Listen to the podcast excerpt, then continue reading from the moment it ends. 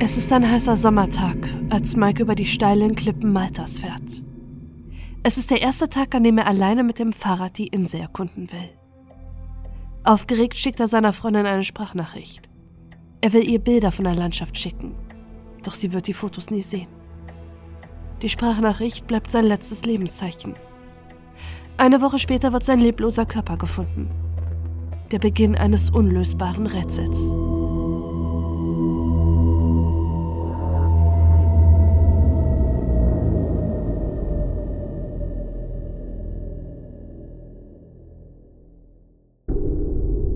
Der erste letzte Urlaub.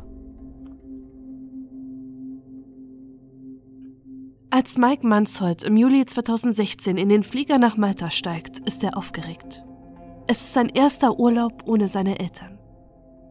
Für den 17-jährigen Oldenburger ist es nicht die erste weite Reise. Erst vor kurzem waren seine Eltern mit ihm in Kanada und Mike ist mit dem Erkunden der Welt aufgewachsen. Als er sechs Jahre alt war, gaben seine Eltern alles auf und gingen mit ihm und seinen beiden Geschwistern auf Weltreise. Mit einem Segelboot stachen sie von der Nordsee aus in See, überquerten den Atlantik bis zur Karibik.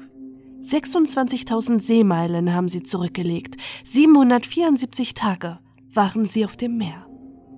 Immer wieder war 2008 die Weltumsegelung der Manshold Schlagzeile in der nationalen Presse. Unter anderem hat der Spiegel die Reise der Familie dokumentiert. Und Bernd Manshold und sein ältester Sohn haben ein Buch über ihr Abenteuer geschrieben. Neben dem Reisen teilt Mike aber noch eine weitere Leidenschaft mit seinem Vater. Das Modellfliegen.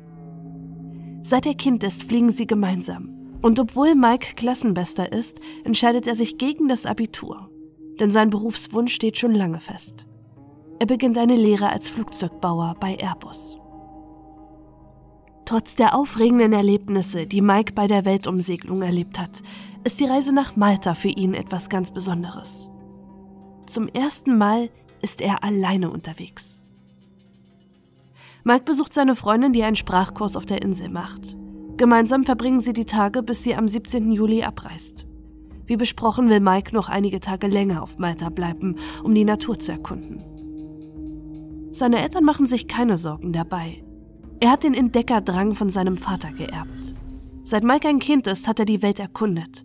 Bei ihrer Weltreise haben sie unerschlossene Flecken der Erde bereist und sind sogar Piraten entkommen. Alleine Malta zu erkunden, ist für den 17-Jährigen keine Herausforderung. Mike checkt nach der Abreise seiner Freundin in einem kleinen Hotel im Osten der Insel ein. Die Überwachungskamera nimmt ihn auf, wie er am 18. Juli 2016 um 8.39 Uhr das Zimmer verlässt. Er hat seinen Rucksack auf, trägt ein blaues Shirt und hat sein Handy in der Hand. Um 9.10 Uhr kommt er zurück, fragt nach der Rechnung und geht erneut auf sein Zimmer, das er um 9.55 Uhr ein letztes Mal verlässt, bevor er sich auf den Weg zum Hafen macht. Dort will sich Mike ein Mountainbike ausleihen. Er hat für diesen Tag ein Ziel, das er am besten mit dem Fahrrad erreichen kann. Die Dingley-Klippen, der höchste Punkt Maltas, unter denen sich die Katakomben in Rabat, antike Grabstätten und das sogenannte Reich der Toten erstrecken. Um 10.11 Uhr schickt er an seine Freundin eine Sprachnachricht über WhatsApp. Okay, ich leih mir jetzt ein Fahrrad aus und fahre dann heute durch Malta. Allerdings sind die Straßen so steil, ich schicke dir gleich mal ein Foto, dass man die nur hochlaufen kann, zum Teil äh, mit dem Fahrrad gar nicht hochkommt. Aber egal, das ist eine sportliche Herausforderung und das mag ich. Danach geht er offline. Für immer.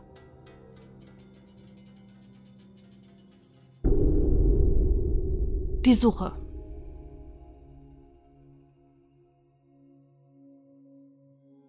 Als sich Mike in den nächsten Tagen nicht mehr meldet, wird seine Familie unruhig. Sie versuchen sich einzureden, was sein könnte. Vielleicht hat er sein Handy verloren. Oder denkt einfach nur nicht daran, es zu laden. Er ist schließlich ein Teenager, der das erste Mal alleine unterwegs ist. Sicherlich ist es chaotisch bei ihm und er hat ganz andere Gedanken, als sich bei seinen Eltern oder seiner Freundin zu melden. Doch mit jeder Stunde, die verstreicht und in der sie nichts von Mike hören, beschleicht sie immer mehr der Verdacht, dass etwas passiert sein muss. Doch wenn er einen Unfall gehabt hätte, hätte sich doch die Polizei oder das Krankenhaus bei ihnen gemeldet. Am 22. Juli soll Mikes Flieger am Bremer Flughafen landen. Seine Mutter und seine Schwester warten auf ihn. Doch Mike kommt nicht an. Hat er seinen Flieger verpasst oder seinen Anschlussflug in Frankfurt nicht bekommen? Immer wieder versuchen sie ihn anzurufen, doch sein Handy ist aus, wie seit einigen Tagen. Noch in der Nacht gibt Mikes Mutter in Oldenburg eine Vermisstenanzeige auf. Erst dort teilt ihr die Polizei mit, dass ihr Sohn bereits auf Malta gesucht wird. Er hat sein Mountainbike nicht wieder abgegeben, auch nicht am nächsten Tag, weshalb der Fahrradhändler sich bei Mikes Hotel gemeldet hat. Die Hotelmanagerin wartet einige Tage, doch Mike kommt nicht zurück in sein Zimmer, weshalb sie sein Verschwinden bei der Polizei meldet. Mit der Vermisstenmeldung aus Deutschland erhält der Fall auf Malta nun oberste Priorität. Das BKA schaltet sich ein und Bernd Manzold fliegt zusammen mit seinem ältesten Sohn Daniel nach Malta. Sie können nicht in Deutschland bleiben und wollen Mike selbst finden. Es werden Suchplakate verteilt, Dutzende Menschen werden befragt, Passagierlisten von Flugzeugen angefordert und jedem Hinweis, auch wenn er noch so unwahrscheinlich klingt, wird nachgegangen. Mikes Familie hat große Hoffnung in die maltesische Polizei. Sie scheinen das Verschwinden des deutschen Urlaubers sehr ernst zu nehmen und alles ihnen Mögliche in Bewegung zu setzen. Doch es ist ein Vertrauen, das Jahre später für die Mannsheut erloschen ist. Nach zwei Tagen intensiver Suche gibt es am 26. Juli 2016 die schreckliche Nachricht. Ein anonymer Hinweis ist bei der Polizei auf Malta eingegangen. Ein lebloser Körper wurde an den Dingley-Klippen entdeckt. Spürhunde machen sich sofort auf den Weg. Die Polizei, der Katastrophenschutz und ein Krankenwagen rücken aus. Auch Bernd und sein ältester Sohn machen sich auf den Weg, um endlich Gewissheit zu bekommen. Sie haben bereits das Schlimmste, als sich Einsatzkräfte weiße Ganzkörperanzüge überziehen. Ein Jeep mit einer Trage versucht immer näher an die schroffen Klippen zu kommen. Die Polizei Fotos vom Ort macht und ein Hubschrauber die Bergung filmt. Doch bis die Einsatzkräfte schließlich einen leblosen Körper im Leichensack abtransportieren, hatten sie immer noch Hoffnung, dass Mike lebt. Sein Vater kann es nicht glauben, dass sein 17-jähriger Sohn wirklich tot ist. Er will ihn sehen. Doch sein Gesicht ist bereits zersetzt. Sie müssen auf einen DNA-Abgleich warten. Wieder beginnen Tage der Ungewissheit. Währenddessen versichern die maltesischen Behörden seiner Familie, dass der Rücken des Toten zweimal gebrochen ist. Er ist mutmaßlich die Klippe 30 Meter runtergefallen. Ein schneller, schmerzloser Tod.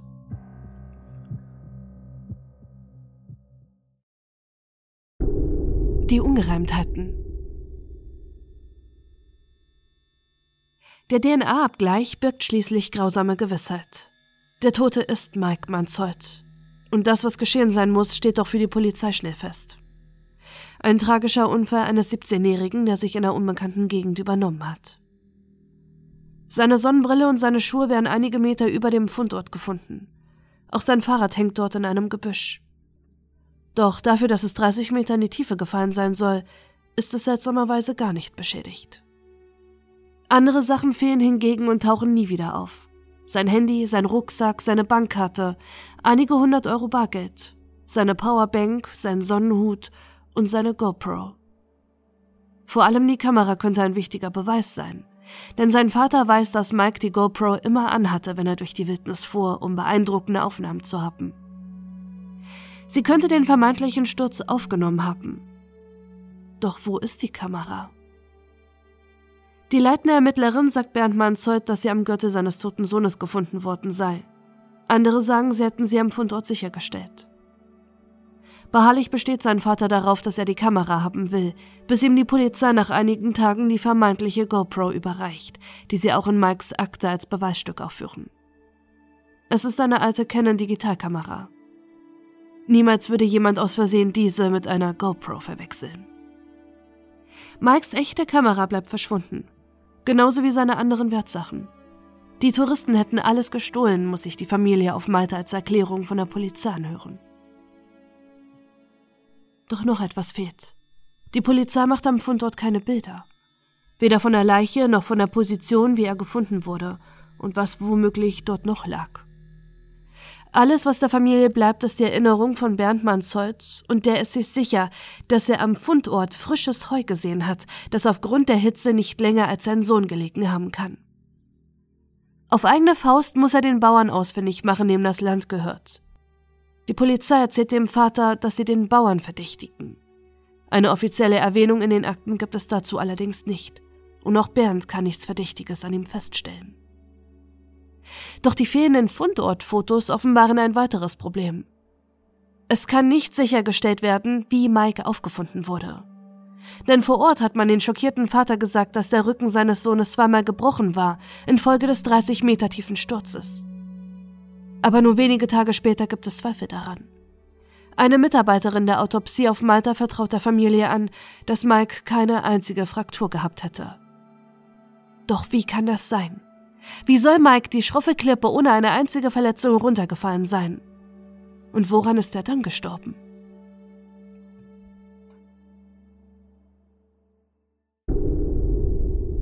32 Kilo. Bereits auf Malta ist der Familie der Verdacht gekommen, dass irgendetwas nicht stimmt.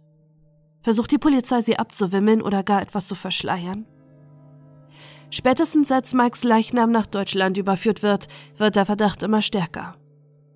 Am 20. August 2016 soll seine Leiche für die Beerdigung vorbereitet werden. Es wäre Mike Mansholz 18. Geburtstag gewesen. Doch der Bestatter bemerkt, dass der Sarg ungewöhnlich leicht ist. Es dringt außerdem Verwesungsgestank aus ihm. Als er ihn öffnet, sieht er auch warum. Mikes Leichnam ist nicht wie eigentlich üblich einbalsamiert. Er verwest dort im Sarg. Sofort schaltet er die Polizei ein, die etwas Erschreckendes feststellen. Seine Leiche ist viel zu leicht. Sie wiegt nur noch 32 Kilo. Fast alle seine Organe fehlen sein Hirn und Herz, seine Lunge, seine Leber, die Bauchspeicheldrüse und Nebennieren, die rechte Niere, seine Harnblase, die Prostata, sein Magen, der Dünndarm und die Halsorgane. Sie alle fehlen. Mikes Organe wurden nicht gespendet. Es gibt keine Erklärung, wo sie sein könnten. Und die Verwesung ist mittlerweile so weit fortgeschritten, dass in der Gerichtsmedizin nicht festgestellt werden kann, wann diese entnommen wurden. Dafür können sie etwas anderes aufdecken. Mikes Körper weist keine einzige Fraktur auf. Nicht mal eine gebrochene Rippe hat er. Und das, obwohl er 30 Meter eine steile, felsige Klippe hinuntergestürzt sein soll. Wie soll das möglich sein? Er hat auch sonst keine großen Wunden. Ein Sturz ist laut der deutschen Rechtsmedizin praktisch auszuschließen. Auch die Staatsanwaltschaft Oldenburg schaltet sich ein, die Unregelmäßigkeiten im Tod von Mike Manshold feststellt, und sie kontaktieren die Behörden auf Malta, wo die Organe sind und warum der Leichnam nicht einbalsamiert wurde, wie es im Obduktionsbericht vermerkt ist. Ebenso schreibt sein Vater verzweifelt mit der Bitte, die Organe seines Sohnes freizugeben. Der angesehene maltesische Gerichtsmediziner Mario Scherri, der den 17-Jährigen obduziert hat, erklärt, dass Mikes Körper bereits ohne Organe eingeliefert worden sei. Wildtiere und Nager hätten seine Organe gefressen und das Gehirn habe sich verflüssigt. Aber es gibt gar keine Bissspuren am Leichnam und ein Hirn kann sich nicht spurlos auflösen. Bis heute weiß scheinbar niemand, wo die Organe sind. Das Verschwinden befeuert eine Theorie, die vor allem in Internetforen häufig diskutiert wird. Organhandel. Doch die Fakten sprechen dagegen.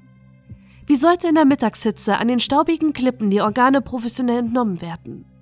Wie soll auch das Gehirn entnommen worden sein? Und wozu? Außerdem gab es auf Malta noch nie einen Fall von angeblichem Organraub. Und selbst wenn, würden die Kriminellen nicht eher ein Opfer wählen, das nicht gesucht wird, statt eines gut situierten deutschen Jugendlichen, dessen Verschwinden sofort sämtliche Einsatzkräfte mobilisiert?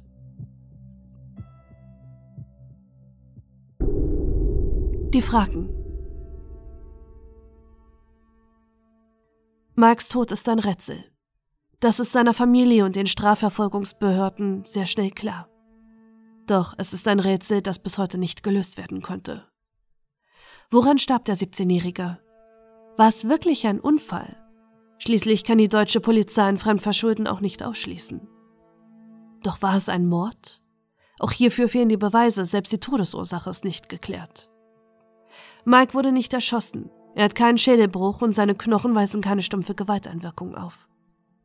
Möglich bleibt ein Tod durch innere Verletzung, was aufgrund der fehlenden Organe nicht nachgewiesen werden kann.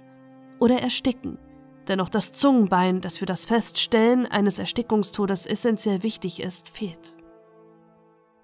Dass Mike wirklich einen tragischen Unfall erlitten haben soll, ohne dass Dritte irgendwie involviert sein sollen, schließen seine Familie und die deutschen Behörden aus.